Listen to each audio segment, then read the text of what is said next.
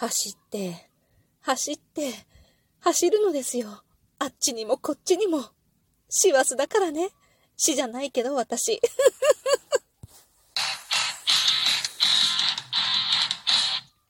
今日もなるようになるさ。こんにちは。アラフォー母ちゃんこと冬木玲です。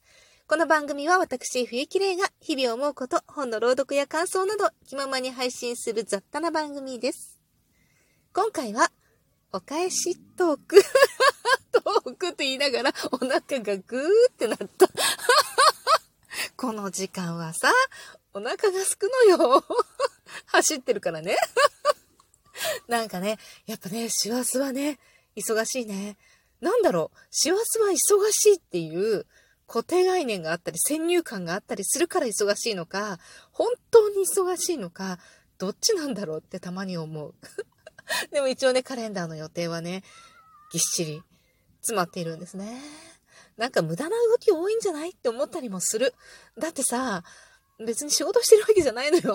まあ、してないこともないんだけど、ほとんどしてないのよ。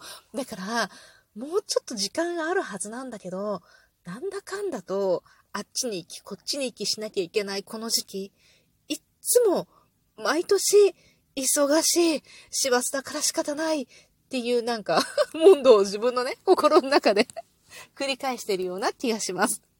そして今日は毎週月曜日恒例のサッカーの練習を見学しながらの配信です。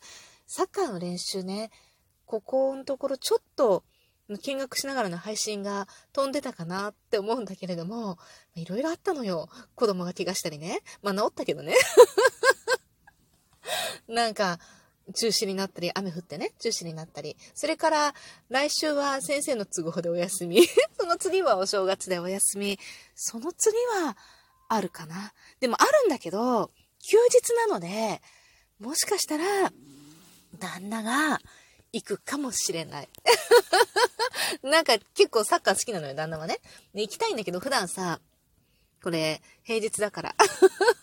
行けないんだよね。休みの日はね、俺が行ってくるわ、とかっていうのよ。子供を連れて何かをするということは、だいぶ他のことに比べると、やってくれるなぁと振り返ると思いますね。他のこともしてっていうのは贅沢な悩みですかね。はい。えっと、お返しトーク。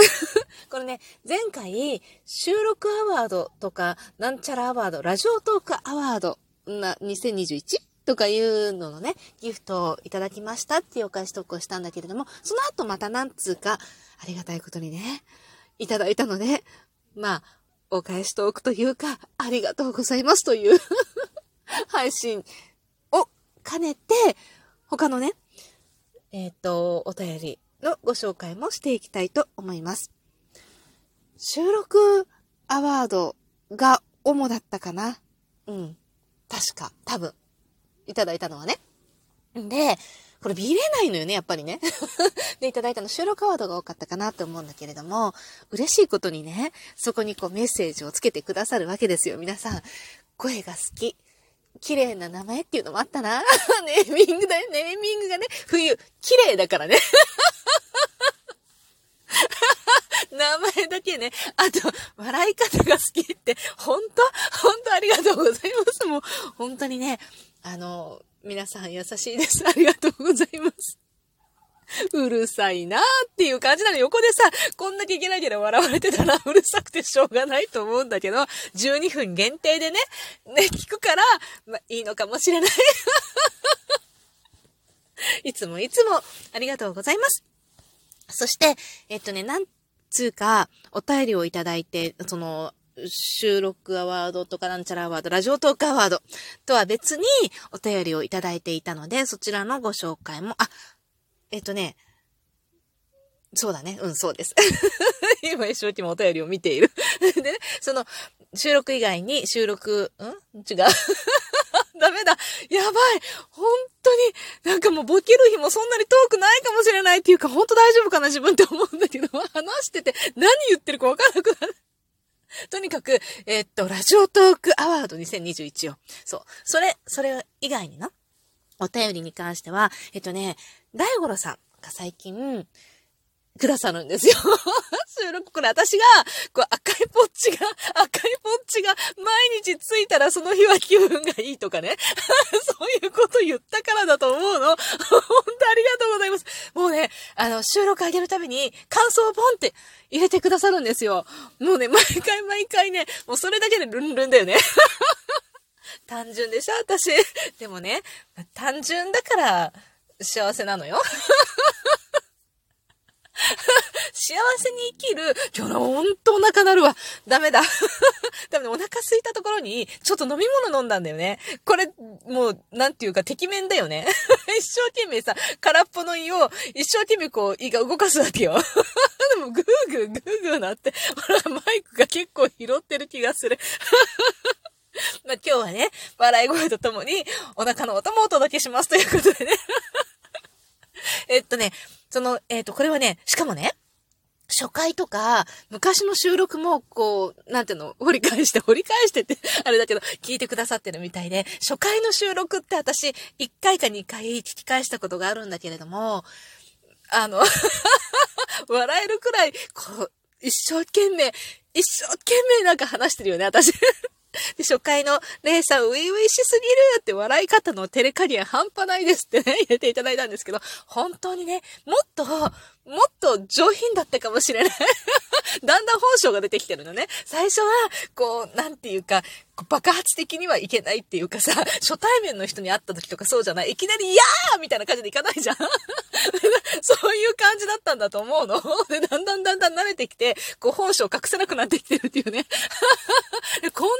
こんなにゲラゲラ笑ってなかったと思うんだよね。笑うのも、なんかあんまりこの配信とかでね、まあ、なんせ音声配信だって初めてだったからさ、こうなので、こう、ゲラゲラゲラゲラ笑ってるとことか、もう下品で仕方ないよね、と思って 絶対嫌われると思ってすごい一生懸命抑えて喋ってたのと、あと、まあ、なんか本当に人とね、引っ越してから人と喋ってなくって、なんか頭の回転が全然悪くてね、とつとつと喋ってたのとあってね。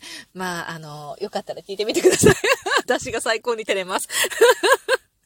というわけで、大五郎さんありがとうございました。続きましてね、あのー、その後には最初の頃の配信で、子供の言い間違いって結構確信ついてるよねっていう、発音おかしかったな。確信ついてるよねっていうなんか、こう、なんか今のもおかしかったから、もうわけわかなくなってきた。最近、最近ちょっと発音の矯正、あとイントネーションの矯正をしなきゃならないことが結構あって、アクセント辞典になるものをね、弾いて、ま、あの、仕事のね、収録をしてたりするんですよ。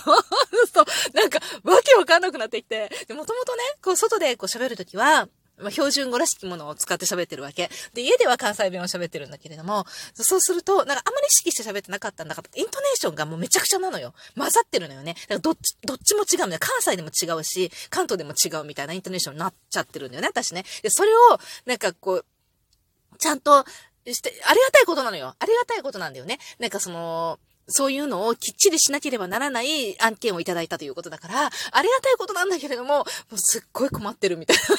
すごい困る。すごい苦労して困ってない。すごい苦労してるっていう感じなんだけれども、で、それをね、あのー、やってると、なんかわかんなくなってくるの。普段喋ってる時に、なんかもうこれもイントネーション違うんじゃないかな。あれも違うんじゃないあ、なんか今のもおかしかったなとか思ってさ、なんか中途半端に、もう今、こう、ものすごく自分の中で、もうイントネーションが、あっちなのかこっちなのかそっちなのか、あれだったっけこれだっけこれだったっけってね、揺れてるところでさ、なんか、すべての発音がおかしくなっているかもしれない で、まあ、それはいいとして、その、いただいたね、大五郎さんのお便りで、その、子供のね、言い間違いが確信ついてるよねっていう話で、ちょっとついてる適当に言ってみた。お金くださいませっていうのがね、あの、子供がおままごとみたいなことを自分でね、長男なんだけど、2歳ぐらいだったような気がするんだよね。なんか、こう、おままごとみたいなことをこう家でやってたわけよ。その時に、いらっしゃいませお金くださいませってやってるの。を、それ聞いて、もうすごい爆笑したのを、なんか話したと思う。でも爆笑して話してなかった。聞き返したら、すっごい真面目に喋ってたよね、私ね。でもその、なんかさ、歩き止まるとかね、歩き出すとか言いながら歩いてたりとかして、結構言葉をこう覚えていく過程をね、なんかこう見たなーみたいな感じでね、面白いですね、子供の言い間違い。他にもね、衣替えをね、子供替えって聞こえてたからね、子供がえって覚えてて、なんかずっと怖いことすると思ってたって 子供から聞いたりとかね。面白いね。子供の言い間違いね、ぜひね、メモを取っておくと、後で見返すと結構なかなかいい、あの、思い出というかね。うん、の記録になりますよ。まだね、お子さん小さい方はぜひ、おすすめです。そして、えーっと、あとはね、あ、そうだ、この苦やもにさんからいただいたの、これは、あの、収録アワードをつけてくださって、えっと、私の普通の収録に対してコメントをいただいたお便りなんだけれども、トイレの話をしたのよ。私と、あな、あなたと私のトイレ事情っていうタイトルでね。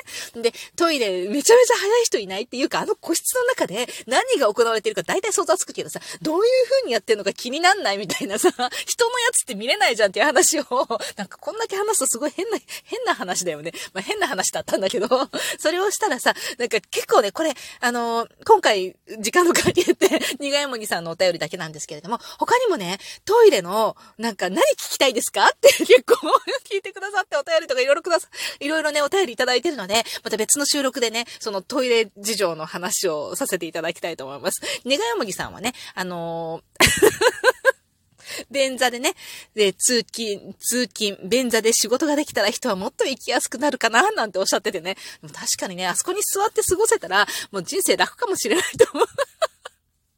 ほんと、どうしようもないよね。いや、苦やもじさんじゃなくて私ね。いや、苦やもじさんも一緒だね。そこでだってや、できたらいいなって思うんだもんね。でも他人に気を使う余裕はないので、特に音など気にせずやってますわよって。ショーの場合は、あ、そう、男の人はそこ見えるでしょ？っていう話もしたんだけれども、緊張して出なくてね、ネガヤモキさんはね、そのまんま一緒にやったふりして、外に出て、もう一度またトイレに戻ってやるっていうことがあるそうですね。男の人は結構大変だね。女の人はそれないよね。ないよね。だって個室だから、あんまりこの周りの横のことそんなに気にしなくていいもんね。音を気にして、なんか音姫とかね、今の音流したりとか、ない時はね、水道、じゃ、こう音を、水をね、流したりとかするっていうお話でした。